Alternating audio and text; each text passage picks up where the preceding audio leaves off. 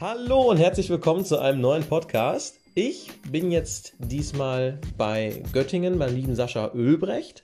Auch eine Bekanntschaft vom Kerim, den ich schon ein paar Mal erwähnt habe. Leute, es lohnt sich.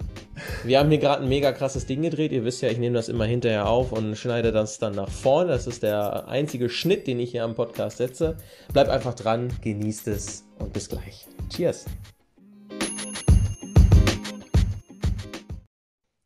Moin allesamt und herzlich willkommen zu einem weiteren Storycast. Wieder diesmal mit Unterstützung. Ne, ihr erinnert euch jetzt zum letzten Mal, beim letzten Mal war ich bei Jans Mutter, bei der Regina in Fulda. Jetzt bin ich hier ziemlich dicht an Göttingen dran, beim lieben Sascha. Sascha ist jetzt vor ein paar Tagen 30 geworden. Juhu. Juhu. Sehr geil. Und Sascha habe ich tatsächlich auch, wie so viele anderen auch bisher, über Kerim kennengelernt. Kerim wird hier, also irgendwann muss der Kerim ja auch mal hier reinkommen. Also das geht so nicht weiter. Mal anrufen. Ja, mal anrufen, gucken, ob er Zeit hat. Genau, richtig. Und den Sascha, wie, wie er in seinem Podcast schon gesagt hat, durch einen, durch einen Zufall kennengelernt. Aber was genau und wie genau, das werdet ihr jetzt gleich selber hören, weil Sascha, sonst wäre er nicht hier, hat auch eine ganz persönliche Story, die auch alles andere ist als normal.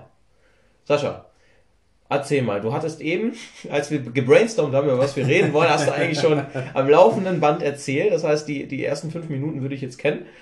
Fang doch nochmal von vorne an. Sehr, sehr gerne. Wie hat sich das bei dir bemerkbar gemacht, dass du irgendwie nicht so in das System passt?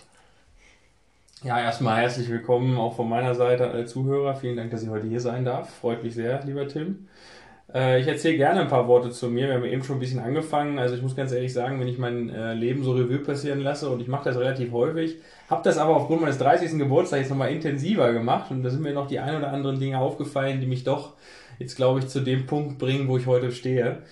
Und äh, wenn ich das so zusammenfasse, also meine Kindheit, ganz ehrlich, ich bin jetzt nicht jemand, der sagt, ich komme aus der, aus der wirklichen Scheiße, so aus dem Urschleim meiner Kindheit, so die ersten zehn Jahre, äh, würde ich aus heutiger Sicht noch sagen, relativ behütet in dem ganzen Familiensystem, in dem ich da war. Aber sobald es dann so in das jugendliche Alter ging, merke ich doch ganz schnell, dass ich doch immer das Gefühl hatte, irgendwie passe ich hier nicht so richtig rein. Ne? Also ich komme aus so einem 600, 700 Seelendorf. Wir haben da immer mit ziemlich vielen Gleichaltrigen rumgehangen, möchte ich fast sagen. Aber so ab 12, 13, 14 habe ich mich mit Themen beschäftigt. Ich habe angefangen zu sagen, Mensch, ich möchte mir ein paar Ziele setzen im Leben, tatsächlich in dem Alter schon und habe gedacht, das, was hier gerade passiert, alle suchen sich so, also ich will das nicht abwerten, aber alle hatten wenig Ambitionen, alle sind auf die Haupt- gegangen und gesagt, okay, ich suche mir jetzt hier einen Job in der Fabrik im Umkreis. Die waren auch alle relativ glücklich damit, aber ich muss sagen, das hat mir nie das gegeben. Ich wollte die Welt sehen, ich wollte beruflich ein ganz anderes Level erreichen. Ich wollte nicht so wie in meinen Kindertagen immer zu Hause hören, ah, wir haben kein Geld, das dürfen wir uns nicht leisten oder ah, da haben wir keine Zeit für und nee, wir müssen jetzt daran sparen und so weiter. Also es kam viel aus dem finanziellen Getrieben, muss ich sagen aber auch aus dem Aspekt, dass mein, mein Vater wenig Zeit für mich hatte, das wollte ich halt nie. Und da habe ich angefangen, frühzeitig mir Gedanken zu machen und habe das auch in die Richtung so ein bisschen entwickelt. Nie angefangen zu rauchen. Mhm. Das war so einer, das erzähle ich sehr gerne, weil. ist nicht selbstverständlich. Nee, wir waren 22 Leute in diesem Dorf, ungefähr in meinem Alter. Alle haben geraucht, nur ich nicht. Und da habe ich schon gemerkt, wie habe ich es geschafft, mich davon abzugrenzen? Warum halt, bin ich so standfest gewesen und meiner Linie treu geblieben, nicht, angefangen zu, nicht anzufangen zu rauchen, was sich dann aber auch im weiteren Verlauf weiterzieht, so dass ich mich auch immer mehr von diesen Menschen abgegrenzt habe und gesagt habe, Mensch, ich muss irgendwie in eine andere Richtung gehen. Bin dann auch auf ein Gymnasium gegangen, habe da aber wenig Anschluss gefunden, also hatte nicht wirklich Freunde, mit denen ich was anfangen konnte und habe mich dann in so einer, ich sage mal, so einer Minderheitengruppe wiedergefunden, die dann aber ein sehr schlechter Einfluss für mich war. Das heißt, mhm. so mit 16 würde ich mal rund sagen, äh, habe ich mich wiedergefunden in so einer, ich würde mal sagen, in so einer Art kleinen Clan. Wir haben andere Ansichten vertreten als die Gemeinschaft, haben andere Handlungen durchgeführt als alle und haben dann auch alle angefangen, ich würde mal sagen, schon im Schulalltag zu schwänzen. Ich habe, glaube ich, 56 unentschuldigte Fehltage gehabt, als ich in der 10. Klasse war.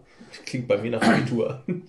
56, da werde ich nicht vergessen, 56 unentschuldigt, obwohl ich sagen muss, ich habe im Klassenbuch noch Unterschriften gefälscht, damit es weniger werden. Hm. Äh, Alkohol während der Schulzeit und also ein Kram. Also wirklich ein ziemlich tougher Umgang da, wo ich gemerkt habe, gut, so geht es nicht weiter. Meine Mutter ziemlich verzweifelt gewesen, kann sich jeder vorstellen. Und dann kam der Tag, wo ich das Zeugnis in der Hand hatte, als eigentlich immer ganz guter Schüler. sitzen geblieben. Ne? Drei, vier, nee, vier, fünf, glaube ich, und fünf, vier minus. Irgendwie sowas. Kamen die, kamen die Sommerferien, ich zu Hause gelegen, für mich war immer noch alles cool, scheiß auf Schule, völlig egal.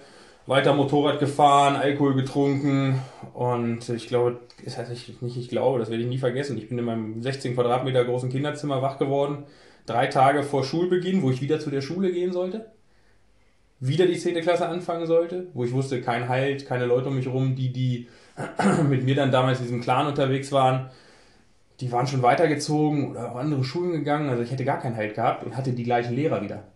Da habe ich gedacht, ei, ei, ei. Dann bin ich morgens aufgestanden, zu meiner Mutter gegangen und gesagt, Mutter, ich habe es verstanden, ich gehe da nicht wieder hin, lass uns bitte zu meiner alten Schule, da war damals noch Orientierungsstufe, gab es vom Gymnasium. Mhm. Da, hatte ich, da hatte ich auch die Möglichkeit, danach auf die Realschule zu gehen, habe ich nicht gemacht. Bin da hingegangen, drei Tage vor, vor Schulanfang wieder und habe meine alte Klassenlehrerin angesprochen und gesagt, hören Sie zu, kann ich auf die Realschule herkommen? Ich weiß, es ist in zwei Tagen, aber kann ich hier hin, ich gehe nicht mehr aufs Gymnasium. Die mochte mich, glücklicherweise. Ich habe dir meine Story erzählt, hat gesagt, dass du hierher kommst, das beweist Mut mhm. und dass du Verantwortung übernimmst hat mich dann auf die Schule gehen lassen. Ich bin zwei Tage später nicht mehr in die Stadt gefahren, sondern ins Nachbardorf auf die Realschule. Und ab dem Tag habe ich, ich würde mal sagen, meine innere Haltung so umgedreht, dass ich gesagt habe, jetzt gebe ich alles, damit ich erstmal kurzfristig Ziel einen guten Realschulabschluss schaffe. Das heißt, alle Einflüsse, die du hattest, waren komplett entgegengesetzt von dem, wie du dich entwickelt hast. Ja. Man kann also nicht sagen, du hast jetzt diese Ambition aus dem Freundeskreis bekommen, nee. also zumindest die Ambitionen, die dich dahin gebracht haben, sondern eher die Ambitionen, die dich davon ja. weggebracht ja, haben. Weg von. Ja. Weg von. Nur weg von.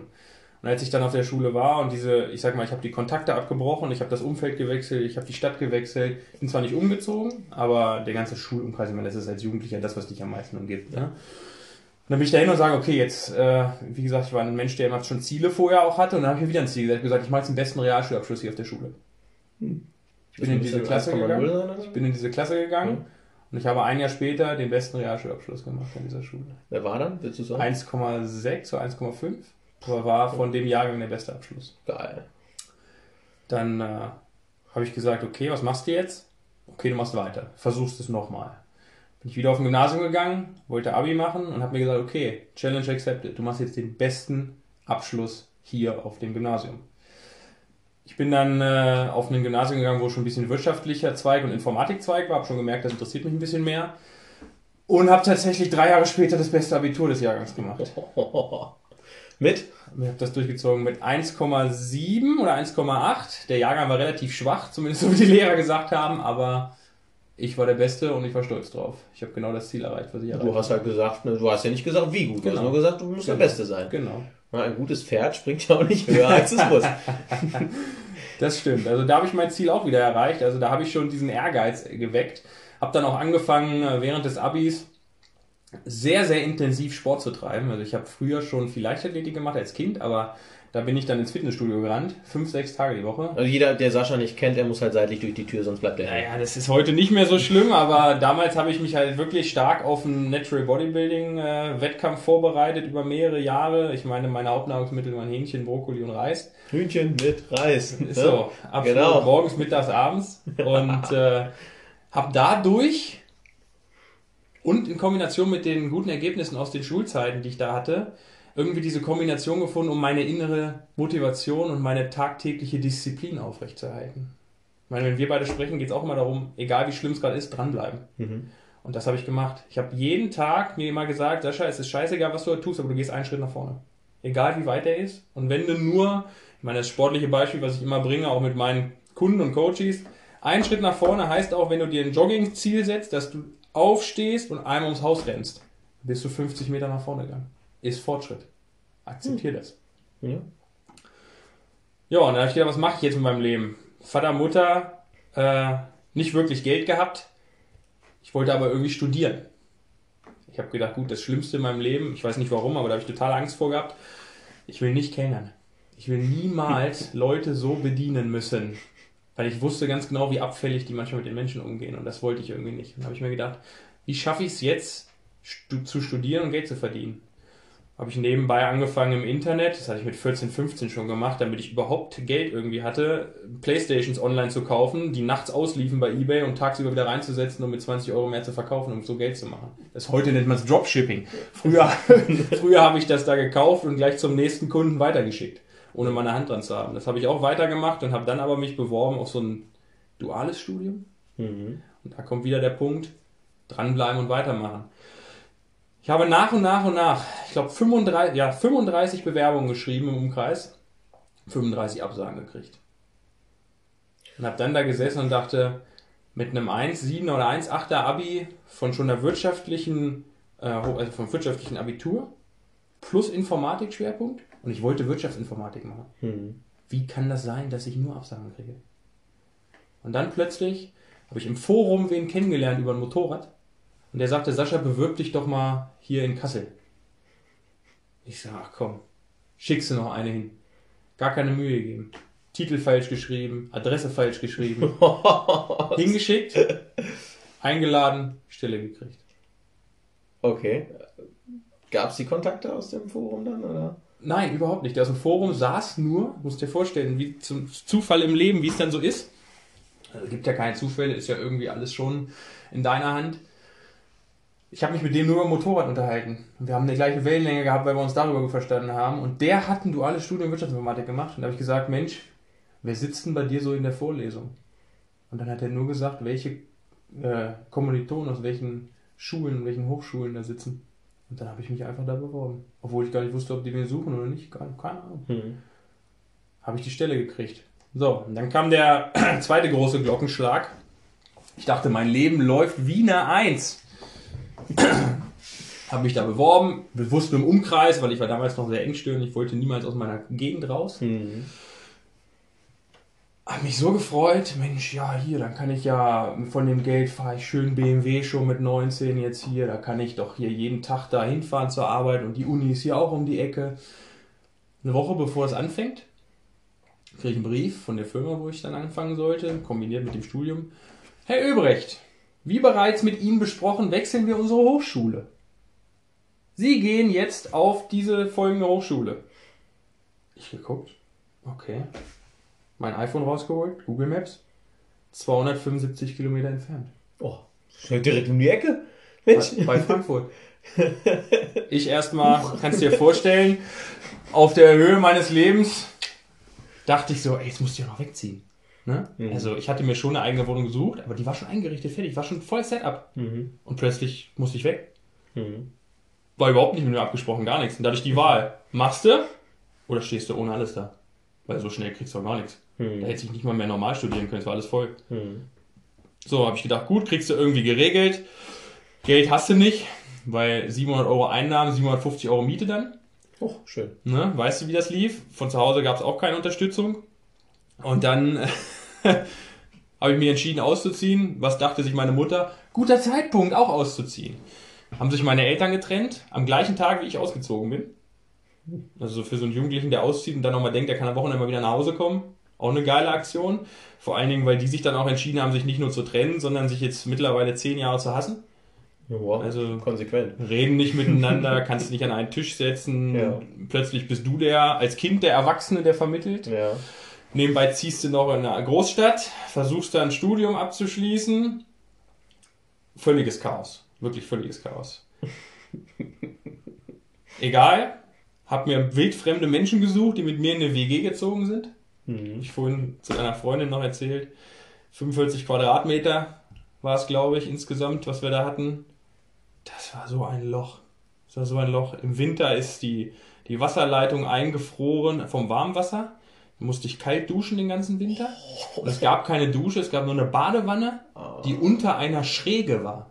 Das heißt, ich musste im Sitzen duschen mit kaltem Wasser. Wie groß bist du? 1,82. Okay. Kannst dir vorstellen, das waren auch so Erfahrungen, wo ich im Nachhinein sage, muss man nicht haben, hat mir aber geholfen. Ne? Dass ich genau wusste, was ich im Leben nicht mehr haben möchte. Aber ich habe es drei Jahre da durchgezogen und kommen wir wieder zu dem Punkt, ich stehe ja immer für Umsetzungsstärke, egal in welcher Lebenssituation. Und das war eine der schwierigsten Lebenssituationen zu meinem damaligen Zeitpunkt.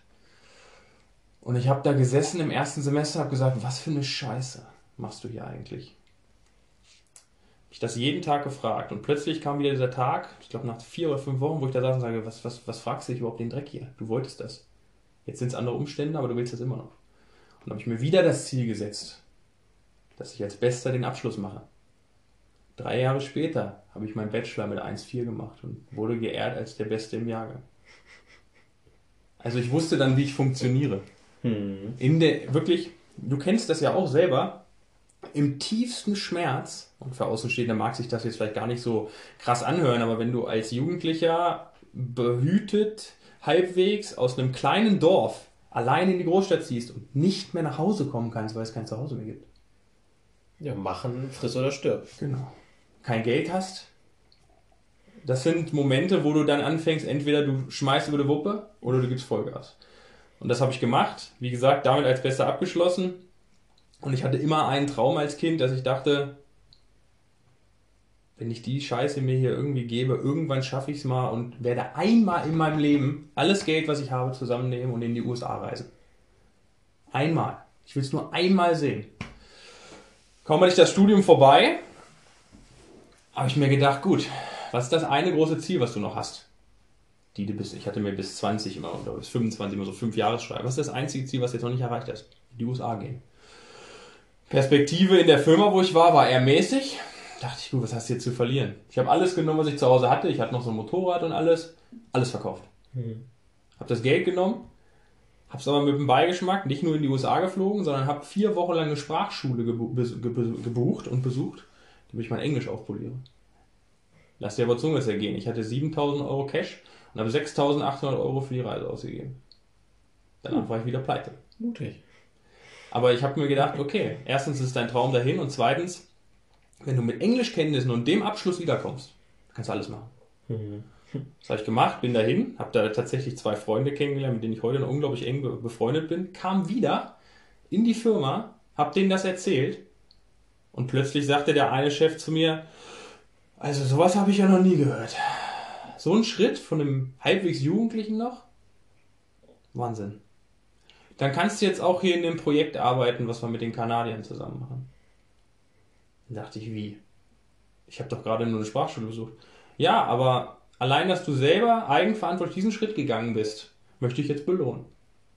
Und dann hat er mich als Projektleiter für so ein, also ich war gerade zehn Monate aus dem Studium, in so ein Projekt reingesteckt und sagte, hier, machst du den Projektleiter, du hast da ein paar Leute, die sind sehr erfahren, du musst eigentlich nur Englisch sprechen. Fünf Monate später bin ich nach Kanada gezogen. Krass. Hab drei Jahre fast in Kanada gelebt. Hab unfassbar viel Geld verdient. Ich meine, ich bin weg von Freunden, Familien, allen, aber ich wusste ganz genau, das ist der Schritt. Da hatte ich vielleicht sogar Frankfurt drauf vorbereitet, ne? Absolut. Hätte ich nie gemacht. Ja. Wäre ich damals noch in meinem Heimatdorf gewesen, hätte die Chance gekriegt, hätte ich sofort Nein gesagt. Hatten wir vorhin in deinem Podcast besprochen, ne? Dieses, dieses, egal wie doll du in der Scheiße sitzt, ne? Es bereitet dich für irgendwas Ja. vor. Und du weißt noch nicht was. Ja. Aber genau so war es. Ich meine, ich habe nicht mit der Wimper gezuckt, habe diese eine Anfrage gekriegt und habe sofort Ja gesagt. Hm. Ich dachte, wie kannst du jetzt sofort Ja sagen im Nachhinein? Ne? Aber es gab keine Option. Ich habe mich gefragt, das ist es. Hm. Das ist der Schritt. Auch wenn du damals hier saßt und hast geheult, weil du nur 200 Kilometer von deinem Heimatort entfernt weg sein musstest, du hast gemerkt, wozu es dich gebracht hat. Tja, so bin ich da gelandet, kam wieder. Muss dazu sagen, bin mit meiner damaligen Freundin nach Kanada. Wir waren damals schon fünf, sechs Jahre zusammen. Also die hat die ganze Zeit mit durchgemacht gehabt Mhm. auch. Auch von der Trennung meiner Eltern und so. Das ist aber auch von ihren Schritt, ne? Dann erstmal Die, mitzugehen. die einfach war so. schon mal zwei Jahre, anderthalb Jahre in den USA. Die hatte da vorher schon mal in der Schulzeit genossen. Hm. Der hat aber auch sofort Ja gesagt und kam mit. Das fand ich damals gut. Also es war für mich dann auch nochmal super so zusammen Entspannt. darüber. Definitiv, ja, Ja. definitiv. Haben die Zeit da echt genossen, viel gereist, unglaublich viel geknüppelt. Hm. Jeden Tag 4.30 Uhr aufgestanden. Hm. Anderthalb Stunden mit dem Bus gefahren. Bis 18 Uhr gearbeitet, anderthalb Stunden zurück, dann ins Fitnessstudio, dann essen, dann schlafen. Also so drei, vier Stunden Schlaf waren dann Das da. war so der Tag. Alter. Aber Cash gemacht ohne Ende, Erfahrung gesammelt ohne Ende. Hm. Ich habe halt den Arsch aufgerissen. Bei minus 45 Grad im Winter mit einem alten Schulbus eine Stunde in die Prärie. Also da saßt du dann mit zwei Mützen, drei Jacken, Handschuh drin und deine Nasenhaare sind gefroren. Also ich möchte das nur verdeutlichen. Der Weg, der jetzt in der Retrospektive vielleicht, ja, da hat er die Entscheidung getroffen, da hat er das gemacht. Ach ja, Mensch, da war er mal schön zweieinhalb Jahre in Kanada. Das war schon die tägliche Disziplin, dranbleiben, Vollgas geben und, und einfach dran glauben, dass es dich dahin bringt, wo du hin willst. Und dann kam ich wieder, wie gesagt, mit meiner Freundin hin. Die Welt war perfekt. Geld ohne Ende. Dann wieder nach Deutschland gekommen. Wir waren mittlerweile verlobt. Hm. Hört, hört. Wir waren verlobt. Auf dem Höhepunkt meines Lebens wieder in Deutschland gewesen, ein paar Monate später geheiratet. Ich dachte, Alter, was kann mir jetzt noch passieren? Naja, einen Monat später nimmt meine damalige Frau einen Job an in einer anderen Stadt, mhm. Würzburg. Zieht dann so unter der Woche weg, weil sie sonst keine Jobperspektive hatte. Mhm. Da fing das schon an, so ein bisschen komisch zu werden. Und ein halbes Jahr nachdem wir verheiratet waren, fing sie dann an, mit meinem damaligen besten Kumpel rumzuvögeln. Hui. Und äh, hat mich dann auch an Weihnachten verlassen. So. Also vom Höhepunkt meines Lebens damals wieder in den absoluten Abgrund. Und ich muss dazu sagen, einen Monat bevor sie mich verlassen hatte, das war wirklich nicht abzusehen. Zumindest aus meiner Perspektive nicht. Ja, Hätte ich nicht gedacht. Äh, hatte ich in der Firma, wo ich dann wieder angefangen hatte, ein Jobangebot gekriegt. Müsst ihr euch auf der Zunge zergehen, also mit 27 Jahren. 125.000 Einkommen. Bereichsleitung. Und ich dachte, mein Leben ist. Ich habe alles erreicht, was ich erreichen will im Leben. Jo. Habe ich natürlich erstmal Ja gesagt, ne? Ohne meine Werte mal zu reflektieren. Damals war ich noch gar nicht so tief da drin, dass ich gesagt habe, Mensch, passt das überhaupt zu mir? Weil Thema hätte mich nicht interessiert. Kohle, junger Geld, Mann. Geld, ne? Geld, genau, Geld. Wird dir ja so eingetrichtert. Genau. Wenn du noch ein Umfeld hast, so auch eine Frau hast, oder die dann alles so auf Geld auslegt, dann ist das natürlich schon der Antrieb, den du hast, ne? So, und dann kam. Freundeskreis war vielleicht auch nicht Wie gesagt, der, der, der neue Macker von ihr ist ja auch geldgetrieben, sonst wäre sie auch nicht bei ihm. Okay. Ne? Ähm, aber wie gesagt, ohne das zu verurteilen, war das damals einfach auch mein Antrieb. Und auch von, vom Großteil, mein, Großteil meines Umfeldes immer so der Antrieb. Auf jeden Fall dann erstmal angenommen, habe die Stelle, noch nicht gekriegt, weil die sollte erst dann am Jahresanfang starten. Weihnachten verließe mich, ich am Abgrund, und dann fing ich an, das ist so wirklich der, der 2015 habe ich angefangen mit Persönlichkeitsentwicklung so ein bisschen, hm. aber 2017, Ende 2017, 2018, das waren die Jahre. Da habe ich angefangen, mich so tief damit zu beschäftigen, mich selbst so zu hinterfragen, dass ich dann auch gemerkt habe, gut, Leben ist am Abgrund. Ich war völlig am Abgrund. Ich war völlig weg. Ich meine, Boden sind Füße weggerissen. Ne? Hm. Also, das war so mein Leben und alles war weg. Hm. Und dann äh, für mich selber nochmal die Entscheidung gefasst, okay, das ist es nicht. Das kann es nicht sein. Sowohl nicht mit den Beziehungen, als auch nicht mit dem Job, als auch nicht mit dem Geldgetriebenen und Materiellen dahinter, dickes Auto, was auch immer. Bin ich zu meinem damaligen Chef gegangen und gesagt, hör zu, Phase, das und das ist passiert, danke für das Jobangebot, aber ich kündige. Haben die wahrscheinlich auch nicht mitgerechnet. Hat, glaube ich, keiner mit gerechnet. Ich glaube, niemand in meinem Umfeld hat verstanden, was ich da tue. Ich habe ihm erklärt, was ich vorhabe. Ich habe gesagt, ich habe mich tief damit beschäftigt. Ich weiß ganz genau, was meine Schwerpunktthemen sind. Ich weiß, wo ich stark drin bin und ich kann das hier nicht machen.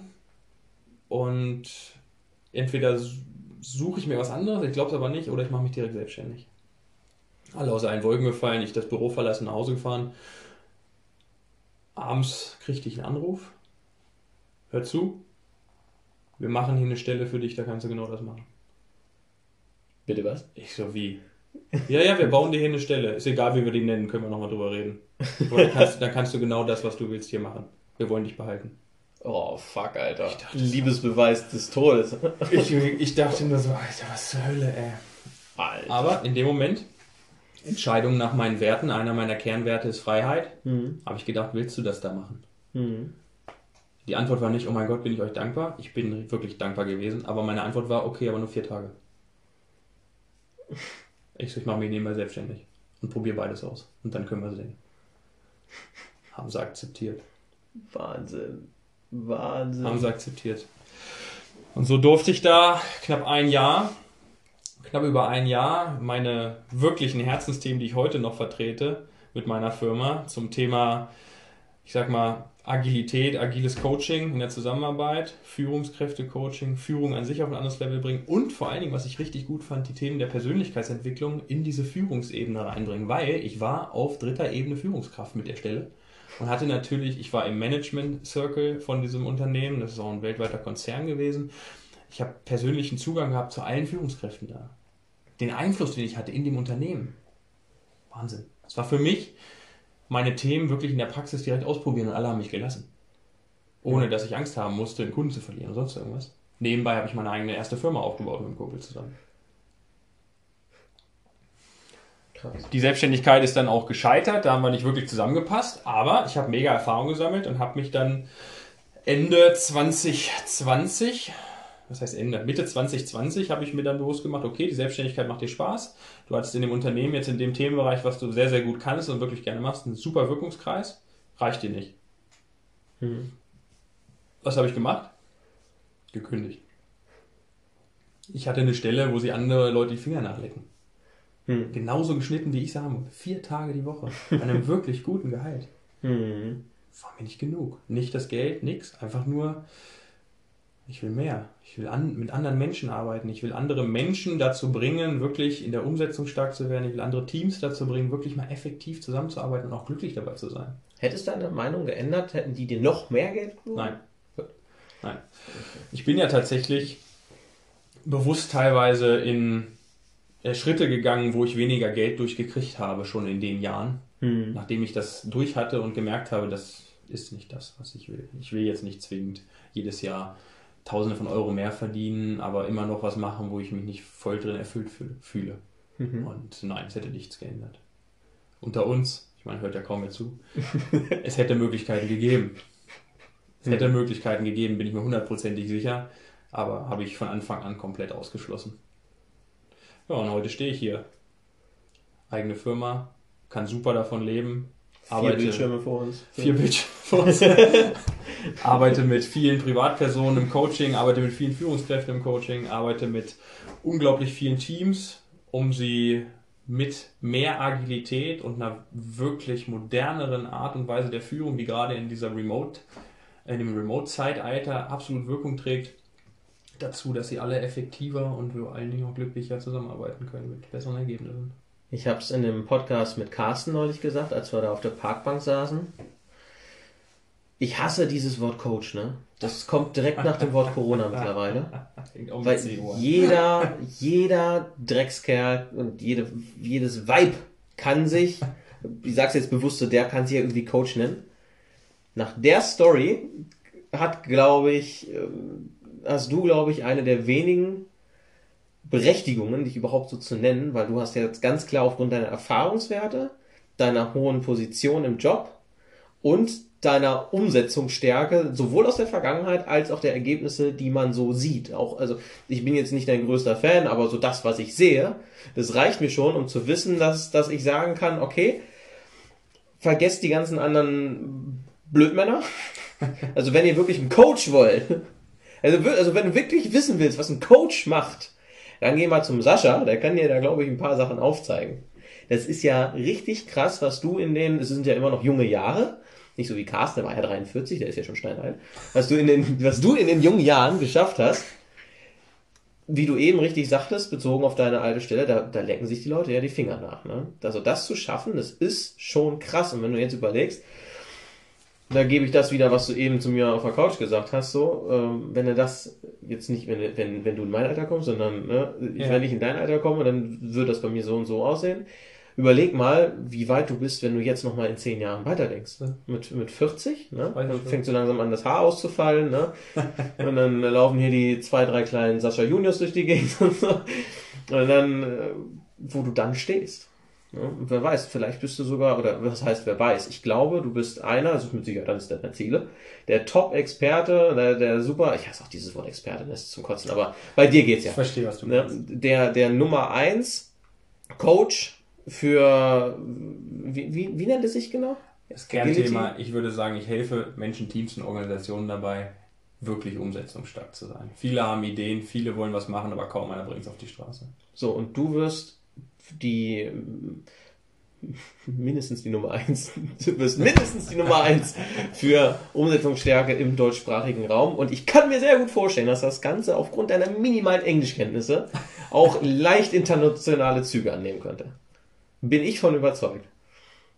Also spätestens nach der Story. Und ich, ich kannte die Story ja vorher nicht. Das wusste ich ja nicht. Und ich glaube, die Leute, die von deinem Podcast, wenn du das Ding hier irgendwie teilst, rüberkommen, die werden dich auch komplett neu kennenlernen. Weil die kennen natürlich erstmal den hochseriösen Sascha, der ist zwar sympathisch und nett und, und toll und der macht seinen Job klasse. Mhm. Aber ich finde diesen, dieser Einschnitt in diese kleine private, in diese leicht verletzliche oder dieses leicht verletzbare, in die private Welt, das ist so unglaublich sympathisch, weil die wenigsten einfach mal die Fassade fallen lassen oder die wenigsten überhaupt die Möglichkeit haben, auch dahinter zu blicken, auch wenn es gar keine Fassade in dem Sinne ist, sondern es ist ja das, was uns zu dem gemacht hat, was wir heute sind. Ja. Und genau das ist der Hintergrund dieses Storycast für die Leute, die sagen, Mensch, ich habe ja gar keine Zukunft oder ich fühle mich hier nicht wohl oder ich weiß nicht wohin mit mir, was ist mit dieser Welt, ich passe nicht in dieses System. Was ist in diesem Hinblick deine Message für die Leute, die jetzt hier zuhören, die sich sagen, ach, ich fühle mich ertappt oder ich bin so ähnlich oder ich bin vielleicht gerade dabei, in so eine Situation reinzukommen, wo ich mich nicht mehr wohlfühle. Wie kannst du jetzt, was hast du für einen Tipp? Auf Lager? Also der erste Tipp ist sehr, sehr einfach. Egal, was dich umgibt, egal, was du gelernt hast in deinem Leben, guck erstmal in dich, für was möchtest du in diesem Leben wirklich stehen. Was ist das, wofür du einstehst? Was ist das, wo du nach außen hin wahrgenommen werden möchtest? Und vor allen Dingen viel wichtiger, wenn du deine Entscheidungen triffst, was beziehst du damit ein? Wenn ich Entscheidungen treffe, ich mache es mittlerweile unterbewusster, wenn ich Entscheidungen treffe, prüfe ich immer gegen. Läuft das mit meinen Kernwerten Freiheit, Mut und Leidenschaft überein? Passt das? Wenn nicht, treffe ich die Entscheidung nicht so, wie sie von mir erwartet wird, sondern nach meinen Werten. Und genau deswegen mein Lieblingsspruch, der mich mein ganzes Leben lang getragen hat, schwere Entscheidung, einfaches Leben. Einfache Entscheidung, schweres Leben. Bedeutet also, wenn du die, wenn du die schweren Entscheidungen triffst, dann wird das Leben von alleine besser. Die einfachen Entscheidungen sind meistens die, die um dich herum akzeptiert sind, die von dir erwartet werden, mhm. die dir eingeflößt werden, die gesellschaftlich als richtig anerkannt werden. Du hast doch einen guten Job, Junge. Du ja? brauchst doch nicht kündigen. Ach, dann, also, also, ganz ehrlich, das ist doch ein solides Unternehmen. Was willst du denn mehr? Warum ja. bist du denn, mhm. Kennt fast jeder diese Sprüche. Und wenn sie nicht im Beruflichen sind, dann ist doch, das ist doch eine gute Freundin. Die ist doch super. Also ganz ehrlich, sei froh, dass du die hast. Hattest du meinen Trailer mal angehört? Nein. Okay, das ist zumindest ehrlich. Da ging es darum, dass die Familienangehörigen oder sowas sagen mhm. halt, Mensch, du brauchst doch was Sicheres.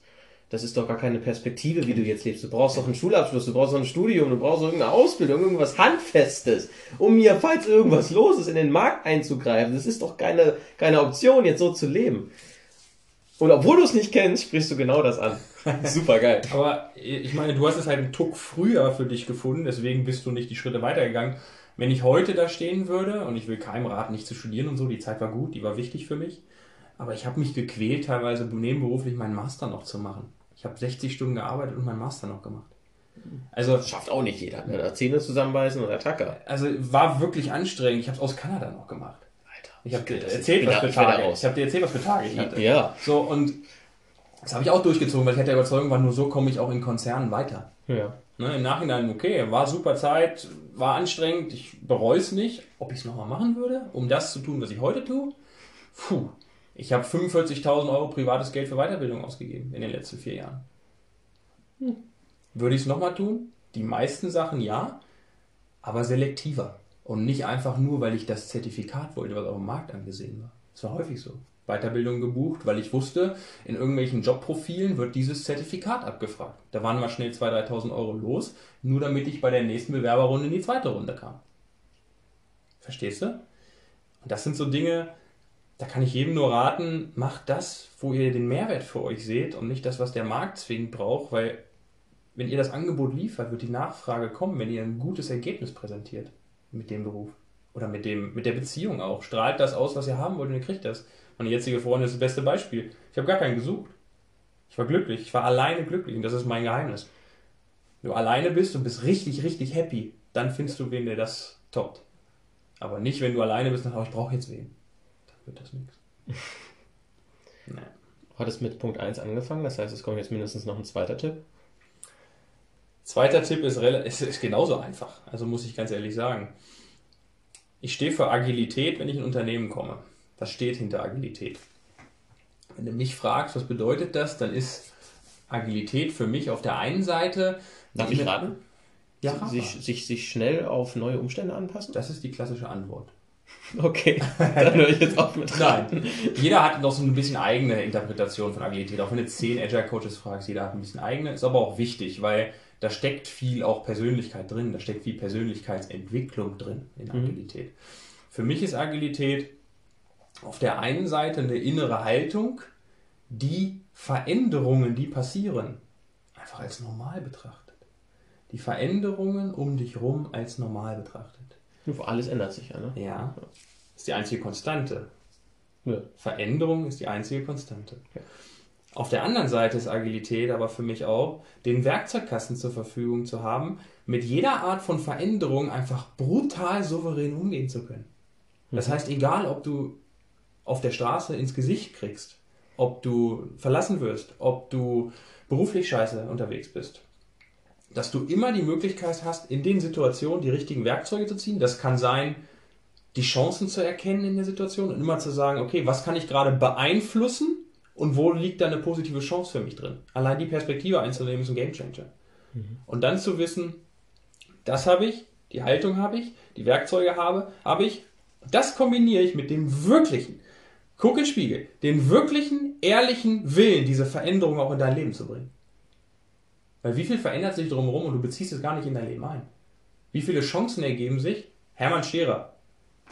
Ich habe den einmal auf der Bühne gesehen bei irgendeinem günstigen Seminar, der hat einen Spruch gesagt, der ist bis heute hängen geblieben. Chancen gibt es immer. Nur manchmal nehmen sie andere wahr. Ja. Sei du derjenige, der die wahrnimmt. Schwere Entscheidung, einfaches Leben. Hast du noch einen dritten Punkt? Dritter Punkt, Fühle dich nicht gezwungen, ne? Also Nein, ich fühle mich, fühl mich nicht gezwungen. Das gebe ich jedem meiner Coaches mit, die auch wegen Persönlichkeitsentwicklung zu mir kommen und ihre eigene Umsetzung stärker nach vorne bringen wollen. Früher habe ich, ja, habe ich ja auch Menschen dabei geholfen, ihre eigenen Ideen direkt umzusetzen oder auch erstmal zu entwickeln. Das heißt ja immer, gibt es einen Spruch zu, das heißt ja immer, willst du schnell sein, geh alleine, willst du lange gehen, geh mit anderen Menschen. Und da bin ich auch ein klarer Verfechter von. Egal, ob du selbstständig bist, Freelancer, Angestellter, Single, egal in welcher Lebenssituation, schaffe dir ein Umfeld. Das muss, wie gesagt, kein Angestelltenverhältnis sein, sonst irgendwas. Einfach nur ein Umfeld, der dich beeinflusst, den du beeinflusst, der dir andere Perspektiven aufzeigt, der mal den Spiegel vorhält vor dich selbst, ehrlich, nicht so insgeheim doch neidisch auf das, was du vorhast. Und dann sei da auch radikal. Das ist genau das Gleiche. Auch schwere Entscheidung. Nur weil du einen Freund hast oder einen Bekannten, mit dem du schon zehn Jahre abgehangen hast, wenn du merkst, das hat keinen Zweck, sei ehrlich, sag schön, dass wir die Zeit zusammen verbracht haben, war eine coole Zeit.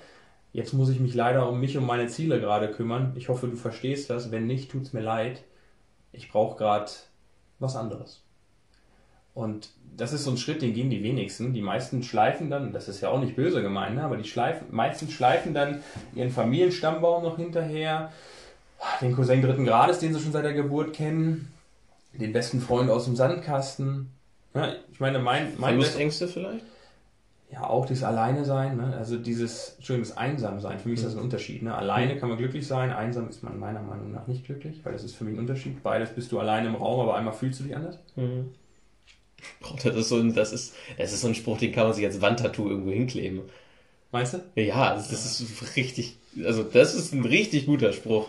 Aber es ist für mich der Unterschied. Die, ja. die meisten verbinden das ja miteinander und haben dann Angst davor, das Gegebene, was sie wahrscheinlich auch wertschätzen auf eine gewisse Art und Weise, und wenn es nur die physische Gemeinschaft ist um sie herum, mhm die abzustoßen oder zu tauschen mit der Gefahr hin, dass er schlechter werden könnte. Aber stell dir einfach mal die Frage, was ist denn, wenn es besser werden kann? Was ist denn, wenn du auch für den anderen der Bremsklotz bist? Und der weiß es vielleicht nicht. Genau. Ja. Weil Persönlichkeitsentwicklung hat ja nie was damit zu tun, dass du weiter bist als andere. Es hat immer was damit zu tun, dass du einen anderen Weg gehst als andere. Was ist denn, wenn zwei Menschen die ganze Zeit den gleichen Weg gehen, geradeaus, Der eine will aber die ganze Zeit nach rechts und der andere die ganze Zeit nach links. Und nur weil sie sich die ganze Zeit aneinander klemmen, gehen sie geradeaus. War das Andreas Burani, der das Lied gesungen hat? Äh, mit mit äh, Kopf, Kopf und Bauch oder so, sagt, äh, heißt das doch, glaube ich. In aktuellen Charts bin ich unterwegs. Nee, das ist, das ist nicht mehr aktuell. Das war damals, als ich auf der Bühne von, von Dirk Kräuter war. Das ist, äh, ähm, wenn, wenn du gehst, will ich lieber springen und äh, wir gehen auf anderen Wegen. Und ich kenne den, ich kann den Liedtext nicht mehr ganz, aber Mhm. dein, dein Herz geht schneller als meins, sie schlagen nicht mehr wie eins. Ne? Mhm, Okay, ja. Ja, ja, ja. Ergibt Sinn, ja. Passt dazu. Naja, genau. Das ist, äh, das war eines dieser Motto-Lieder bei beim Dirk auf der Bühne oder allgemein bei der Vertriebsoffensive, wo er mir das erste Mal, ich kann diesen Typen überhaupt nicht mehr ab privat, also soweit ich ihn privat erkannt habe, ne, also, aber das hat mir die Augen geöffnet. Das war mein, einer meiner Gamechanger auf der gesamten Veranstaltung, die als Gamechanger da war, dass er mir mit diesem Lied, ich kannte das schon aus Gedankentanken den Auszug, aber Mhm. da live war das nochmal komplett anderes Feeling. Da hat er mir aufgezeigt, dass das extrem wichtig ist, diese Veränderung zu kennen, wie du sagtest, dankbar zu sein und sich im Frieden zu trennen, Hinblick, im Hinblick auf die Sachen, dass man sich gegenseitig ein Klotz am Bein ist. Und ich glaube, ich habe gerade einen kleinen Aha-Moment, dass ich, ich habe das ja schon ein paar Mal hier im Podcast genannt, ich glaube bei dir eben auch, äh, wegen mit dem Mutterverhältnis und so, Mhm.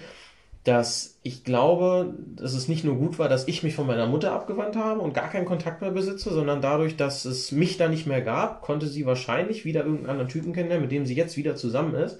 Und sie hat sich durch diesen Typen auch das Trinken abgewöhnt. Sie war halt auch sehr stark im Wein verfallen, auch wenn sie es nie machen wollte. Mhm. Und er ist selber, genauso wie ich, absolut trocken. Also trinkt keinen Alkohol, gar nicht. Und so wie ich es mitbekommen hatte, zu dem Zeitpunkt, wo ich letztes Jahr noch Kontakt zu ihr mal wieder kurz hatte, war, dass sie wohl maximal, das hat sie damals schon gesagt, aber diesmal glaubwürdig, maximal nur noch ein, zwei Gläser am Tag trinkt und sonst würde er das gar nicht aushalten. Er achtet da schon stark drauf. Und das ist, glaube ich, ein wichtiger Punkt, weil hätte ich nie diese Konsequenz gezogen.